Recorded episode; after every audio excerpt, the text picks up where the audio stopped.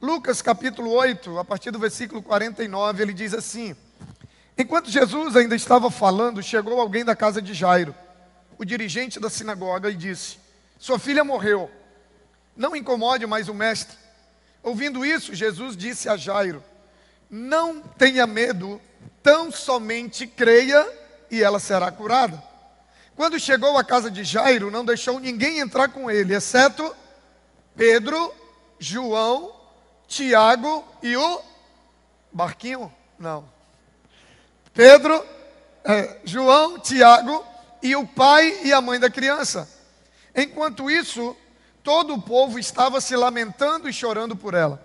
Não chorem, disse Jesus. Ela não está morta, mas dorme. Todos começaram a rir dele pois sabiam que ela estava morta. Mas ele a tomou pela mão e disse: Menina, levante-se. O espírito dela voltou e ela se levantou imediatamente. Então Jesus lhe ordenou que lhe dessem de comer. Os pais dela ficaram maravilhados, mas ele lhes ordenou que não contasse a ninguém o que tinha acontecido. Amém? Durante a nossa caminhada, a gente desenvolve algum tipo, alguns tipos de amizades e de relacionamentos. A gente acaba construindo é, relacionamentos, amigos de conveniência, que são aquelas pessoas que a gente acaba se relacionando por troca de favores. A gente também acaba desenvolvendo relacionamentos de interesse em comum, né? Aquelas pessoas que têm os mesmos gostos que você, às vezes tem o mesmo perfil comportamental que você. Alguns são amigos históricos que, em algum momento da sua vida, marcaram a sua vida de alguma maneira. Outros são amigos, é, aqueles amigos das duas da manhã que você pode contar, que você pode ligar e que a qualquer momento que você precisar, ele vai estar à disposição. Mas aí nós temos também os amigos de fé que são aqueles amigos que nos ajudam a crer, independente daquilo que nós estamos vendo. São aqueles amigos que nos ajudam a continuar acreditando, independente da circunstância que nós estamos vivendo. E no texto que nós lemos, nós aprendemos algumas lições que eu quero compartilhar com você hoje. Nós observamos nesse texto e nós encontramos algumas pessoas como nós encontramos durante a nossa caminhada na vida. Pessoas que agem em função daquilo que veem, em função daquilo que estão vendo. E aí, queridos, tem certas coisas que nem mesmo nossos melhores amigos podem fazer por nós. Tem certas coisas que, por mais que eles queiram fazer algo, eles não conseguem. Por quê? Porque está além das condições deles, está além do poder, está além, sabe, da, da condição que ele tem de ajudar. Por mais que ele queira fazer algo, eles não conseguem. E é muito comum quando isso acontece, e aí no intuito de querer ajudar, de querer amenizar o sofrimento, né? A única coisa que eles conseguem fazer é tentar nos convencer a nos acostumarmos ou aceitarmos aquilo que nós estamos vivendo. E aí não é porque são pessoas ruins, não. Mas são pessoas que acabam, no intuito de ajudar, pedindo que a gente se contente com o que aconteceu, que a gente se contente com o que está vivendo, que a gente se contente com aquilo que está vendo. Ou seja, em outras palavras, são aqueles que, assim como algumas pessoas desse texto, estão dizendo o seguinte: não incomoda mais o mestre. Quando eles dizem não incomoda mais o mestre, eles estão dizendo assim: olha, não tem mais jeito. Não adianta mais fazer nada. Aceita, sabe? Se conforma, porque não tem mais jeito, não tem mais solução. Para eles, era tarde demais. A Bíblia diz que quando Jairo está lá pedindo ajuda a Jesus, chegam alguns da sinagoga, que era, Jairo era um dos chefes da sinagoga, e ele chega e diz: Ó, oh, pode parar de incomodar o mestre, porque a menina já morreu. Não é que eles não queriam o bem de Jairo, não. É porque eles estavam se movendo por aquilo que eles estavam vendo. Eles estavam se movendo pelos fatos. Eles estavam se movendo pela realidade que eles estavam vendo ali. E aí eles dizem: olha, não, não tem mais nada que possa ser feito. A vida da criança já foi, já acabou. Eles não acreditavam que até mesmo a morte está sob o controle de Jesus. Eles não sabiam que o tempo e a morte também estão sob o controle de Jesus. Eles viam ali duas realidades que o impediam de continuarem crendo que aquela situação poderia ser revertida. Eles, viram, eles viam duas realidades. A primeira era o tempo. Eles achavam que era tarde demais. Eles achavam que não tinha mais nada que pudesse ser feito. E a segunda circunstância que eles viam, a segunda realidade, era a morte. Que para eles não tinha mais jeito, morreu, acabou. E muitas vezes nós durante a nossa caminhada, nós nos deparamos com pessoas assim.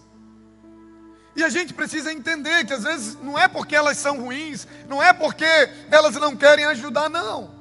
É porque são pessoas que andam pelo que vem, e é muito normal, e é muito comum, e é muito compreensível você olhar para alguém que não conhece a Deus verdadeiramente, que não conhece a palavra, que não teve uma experiência com Deus, se mover pelo que vê. Porém, não é normal e não é compreensível alguém que conhece a Deus, que conhece a palavra, que tem uma experiência com Deus, se mover somente pelo que vê. Para nos movermos somente pelas realidades que estão estabelecidas, nós não precisamos de Deus. Para nos movermos apenas no natural, nas coisas naturais, para nos movermos apenas dentro do ordinário, nós não precisamos de Deus. Para fazer aquilo que apenas a ciência pode fazer, para fazer aquilo que apenas a, a inteligência, a sabedoria e a capacidade humana pode fazer, não há por que você construir ou desenvolver um relacionamento com Deus. Para eles era tarde demais eles não acreditavam que o tempo e até mesmo a morte estão sob o controle de Jesus. E aí, Jesus, na hora que chega, esses amigos de, de Jairo, e dizem para ele: Olha, para de incomodar o mestre, porque já foi, já era. A menina morreu, não tem mais jeito. Jesus olha e diz assim: Não temas, creia somente e ela será curada. Jesus diz: Não temas, crê somente, queridos. Em alguns momentos da nossa caminhada, em alguns momentos da sua caminhada, você vai precisar escolher a quem você vai ouvir. Você vai precisar escolher se você vai ouvir os seus amigos que não conhecem a Deus, ou se você vai ouvir aquilo que a palavra diz. Porque dependendo de quem você ouvir, vai determinar o resultado. Se Jairo tivesse dado ouvidos, deixa eu puxar isso aqui. Se Jairo tivesse dado ouvidos aos seus amigos, ele teria desistido, ele não teria mais incomodado o mestre, e a filha dele teria permanecido morta. Vai ter momento da sua caminhada que você vai precisar escolher a quem você vai ouvir. Se você vai ouvir aqueles que não creem, ou se você vai ouvir aquele que diz assim: ei, independente do que você está vendo, não pare. Ei, independente das circunstâncias, não desista. Ei, independente da, da decisão judicial, independente do diagnóstico, não desista. Tão somente creia. A fé é a certeza daquilo que eu espero, porém daquilo que eu não vejo. Quem anda pelo que vê, não anda por fé. Porque o conceito de fé não é andar por aquilo que nós vemos, não, é andar por aquilo que nós cremos. Tem momento que nós vamos precisar escolher e decidir quem a gente vai ouvir. Eu lembro que quando nós fomos para o seminário, quando a gente decidiu que eu ia para o seminário fazer teologia, E nós ouvimos de muitas pessoas: vocês são loucos. Vocês vão largar tudo aqui. A gente nunca tinha ido no Rio de Janeiro. A gente só via boas notícias do Rio. Favela com favela, invasão, tiroteio. E muitas vozes vieram dizendo: cara, não vai.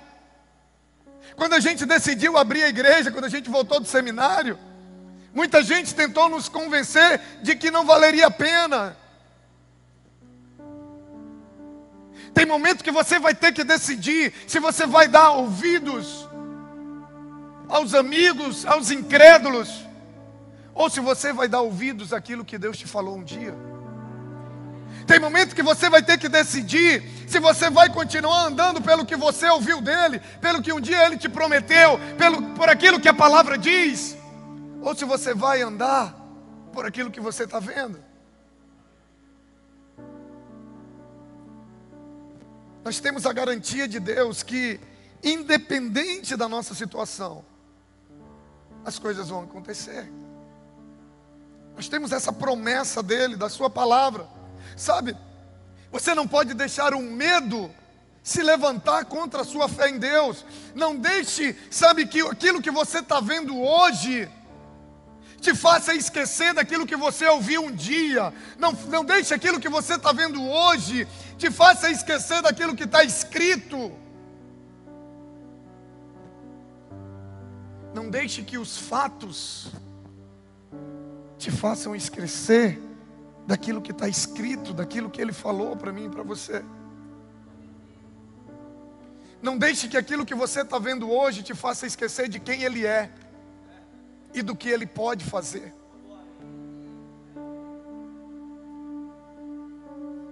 Quando a gente olha para esse texto, em vez de deixar que aquilo que a gente vê, de deixar que a realidade nos segue acerca de quem Ele é, nós precisamos nos lembrar que nós temos dele a garantia que Ele trabalha no tempo perfeito, que o tempo dele, que o kairós dele, que Ele não só é poderoso para fazer todas as coisas, mas Ele é poderoso para fazer todas as coisas na hora certa, no momento certo, da maneira certa. Para Deus, nunca é cedo demais e nunca é tarde demais. Eles achavam que era tarde demais. Sabe, nada está além do controle dele. Sabe, olha o que, que a Bíblia diz. Em Gênesis capítulo 18, nós encontramos a história de Abraão e Sara.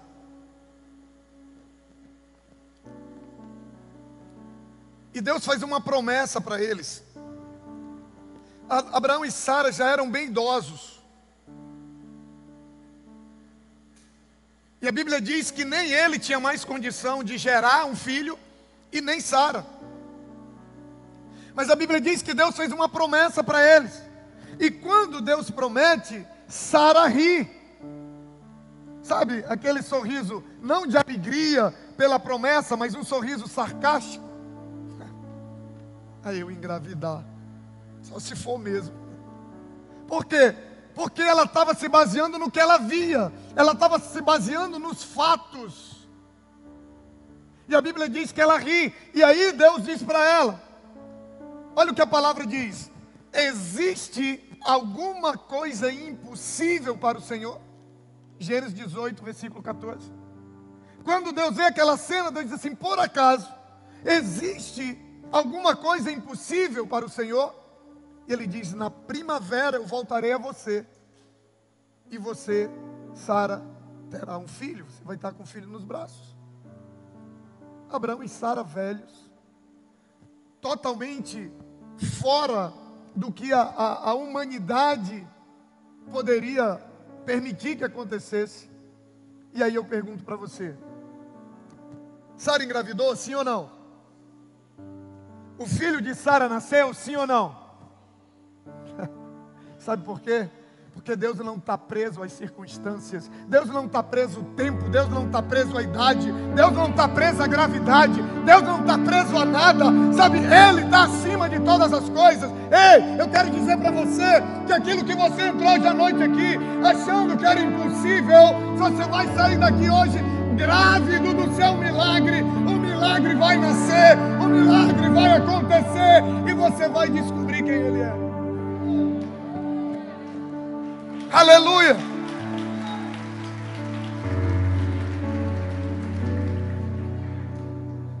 Sara engravidou, o menino nasceu e o milagre aconteceu. Sabe, Ele é poderoso para fazer. Você vai sair daqui nessa noite, sabe, com a certeza. Eu não sei qual é o problema, não sei qual é a circunstância, eu não sei o que que alguém disse para você, acabou, não tem mais jeito, está perdido, já morreu, a porta fechou. Mas há um Deus que está dizendo: Ei, eu ainda estou vivo, ei, eu ainda curo, eu ainda restauro, eu ainda estou no controle de todas as coisas. A vida e a morte ainda está no poder das minhas mãos. Aleluia. Jesus disse: Não dê ouvidos a eles, não temas, não desanime diante do que você está vendo. Jesus falou para Lázaro. E é interessante que Jesus só permite que, que entre no quarto Pedro, Tiago, João e os pais da menina. Tem duas coisas aqui que é muito interessante e a gente aprende muito com ele. Primeiro, por que, que ele só permite que esses discípulos entrem com ele?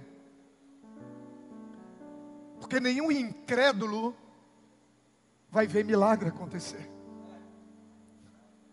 Nenhum incrédulo vai ver milagre acontecer. Olha só, Jairo, ele era um funcionário responsável pelo funcionamento e a manutenção da sinagoga que, era o lugar onde, que é o lugar onde os judeus se reúnem. Jairo era um dos chefes. E aí, mesmo sendo um judeu, preste atenção, mesmo sendo um judeu, mesmo sendo alguém que a lei não permitia que Jesus agisse daquela maneira em favor dele, Ainda assim, a Bíblia diz que Jesus não discriminou, Jesus não fez acepção, pelo contrário, ele atendeu o pedido de Jairo, ele vai até a casa de Jairo. Queridos, o fato de Jairo ser um judeu, o fato de Jairo ser um dos principais da sinagoga, faz toda a diferença, porque Jesus não podia nem entrar na sinagoga. Jesus era visto como um inimigo das sinagogas. Mas ele vai. Quando a gente lê esse texto mais para trás, quando Jesus, do momento que Jesus, que Jairo chama Jesus para ir à sua casa, quando Jesus vai no meio do caminho, acontece um milagre, que é a mulher do fluxo de sangue.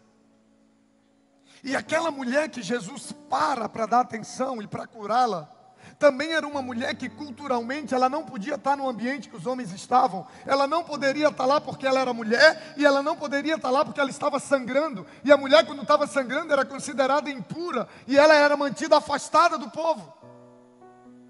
Mas mesmo sendo alguém que não merecia, que a lei não permitia, Jesus não somente para, como opera o um milagre na vida daquela mulher. A Bíblia diz que Jesus cura dez homens, e apenas um dele volta para agradecer.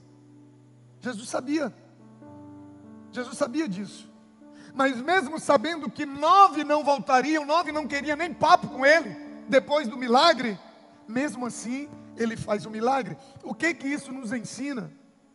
Queridos, Jesus ele é amigo de verdade. E ele é amigo de todos.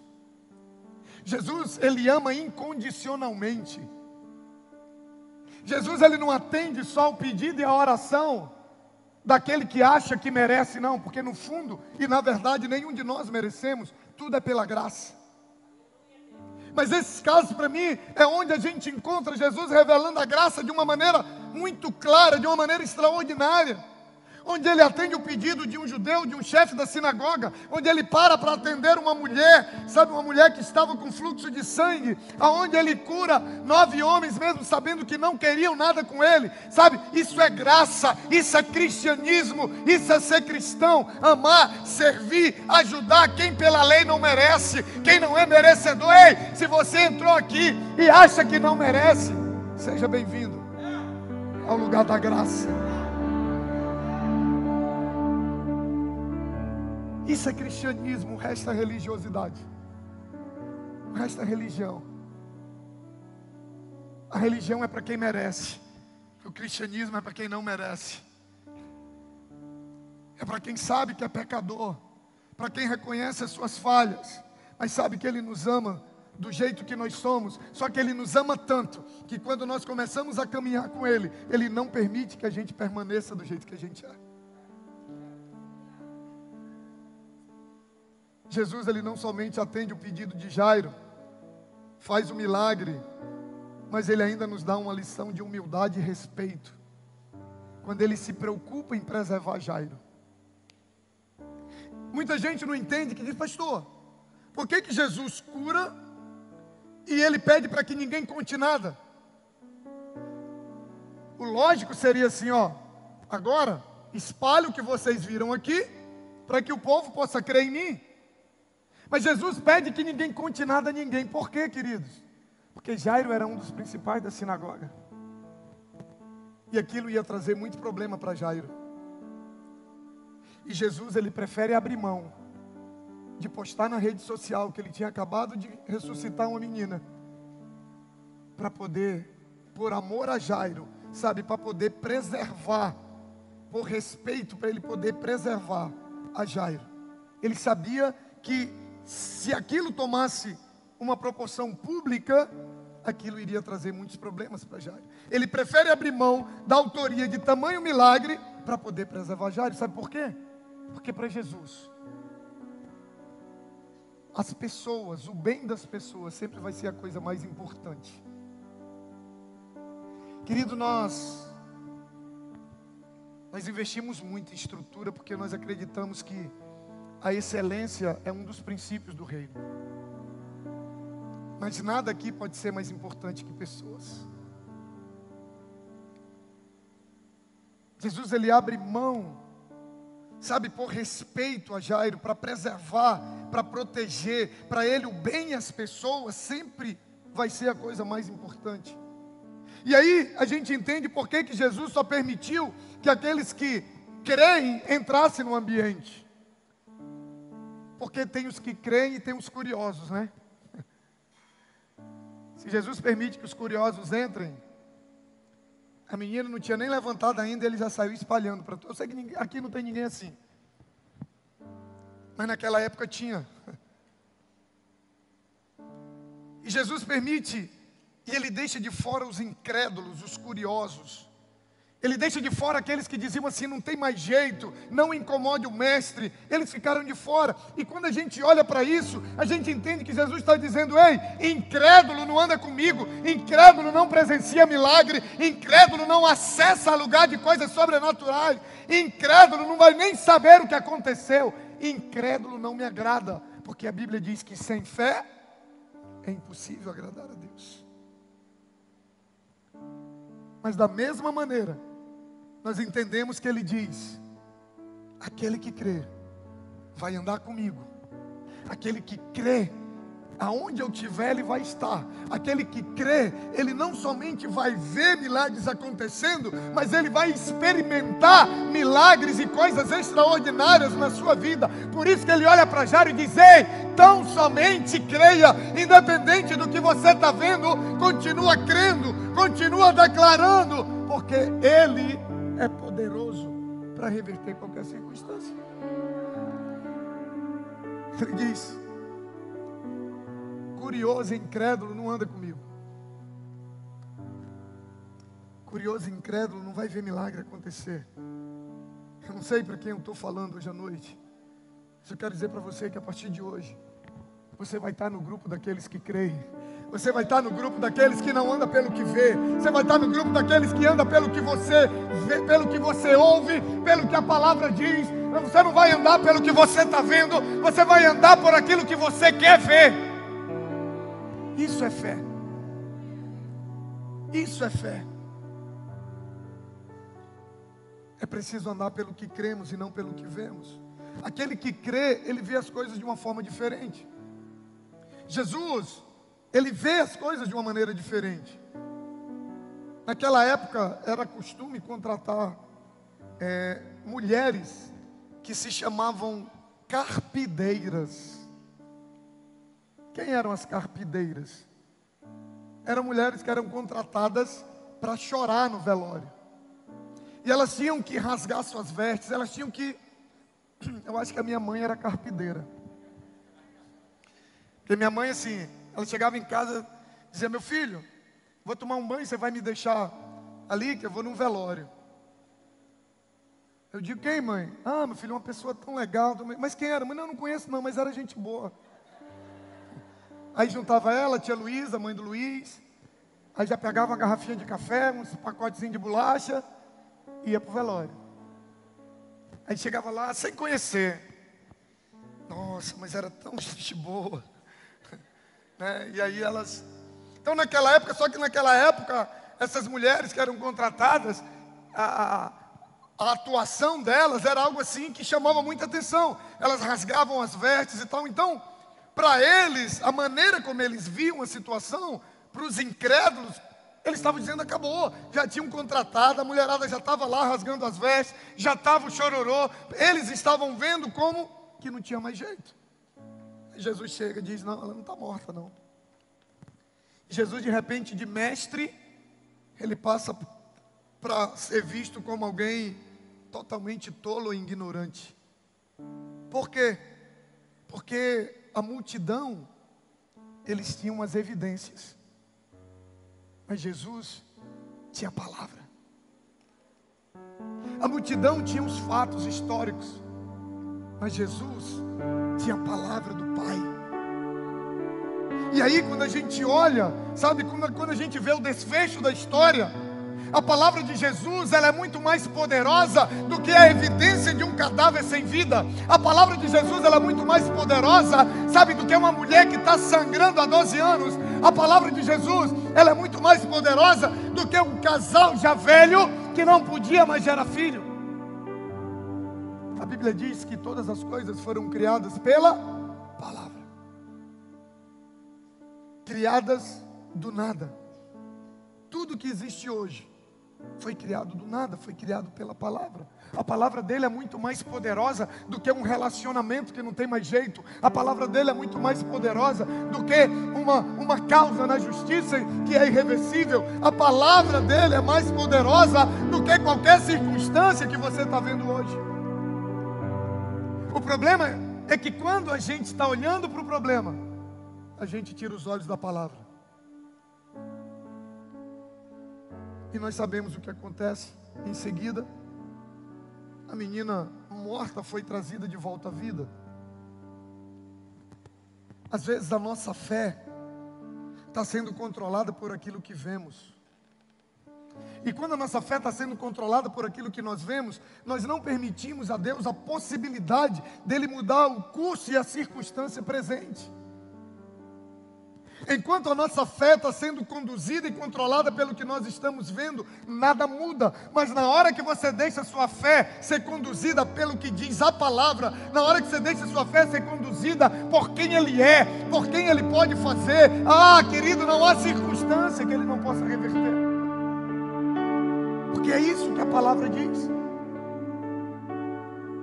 E aí Ele nos convida ele faz para nós o mesmo convite que ele faz para Jairo. Quando ele diz: Jairo, não temas, somente creia. Ele está dizendo: Jairo, tira os olhos do que você está vendo, tira os olhos do que você está ouvindo e só crê. E ela será curada. Fica de pé em nome de Jesus. Aleluia.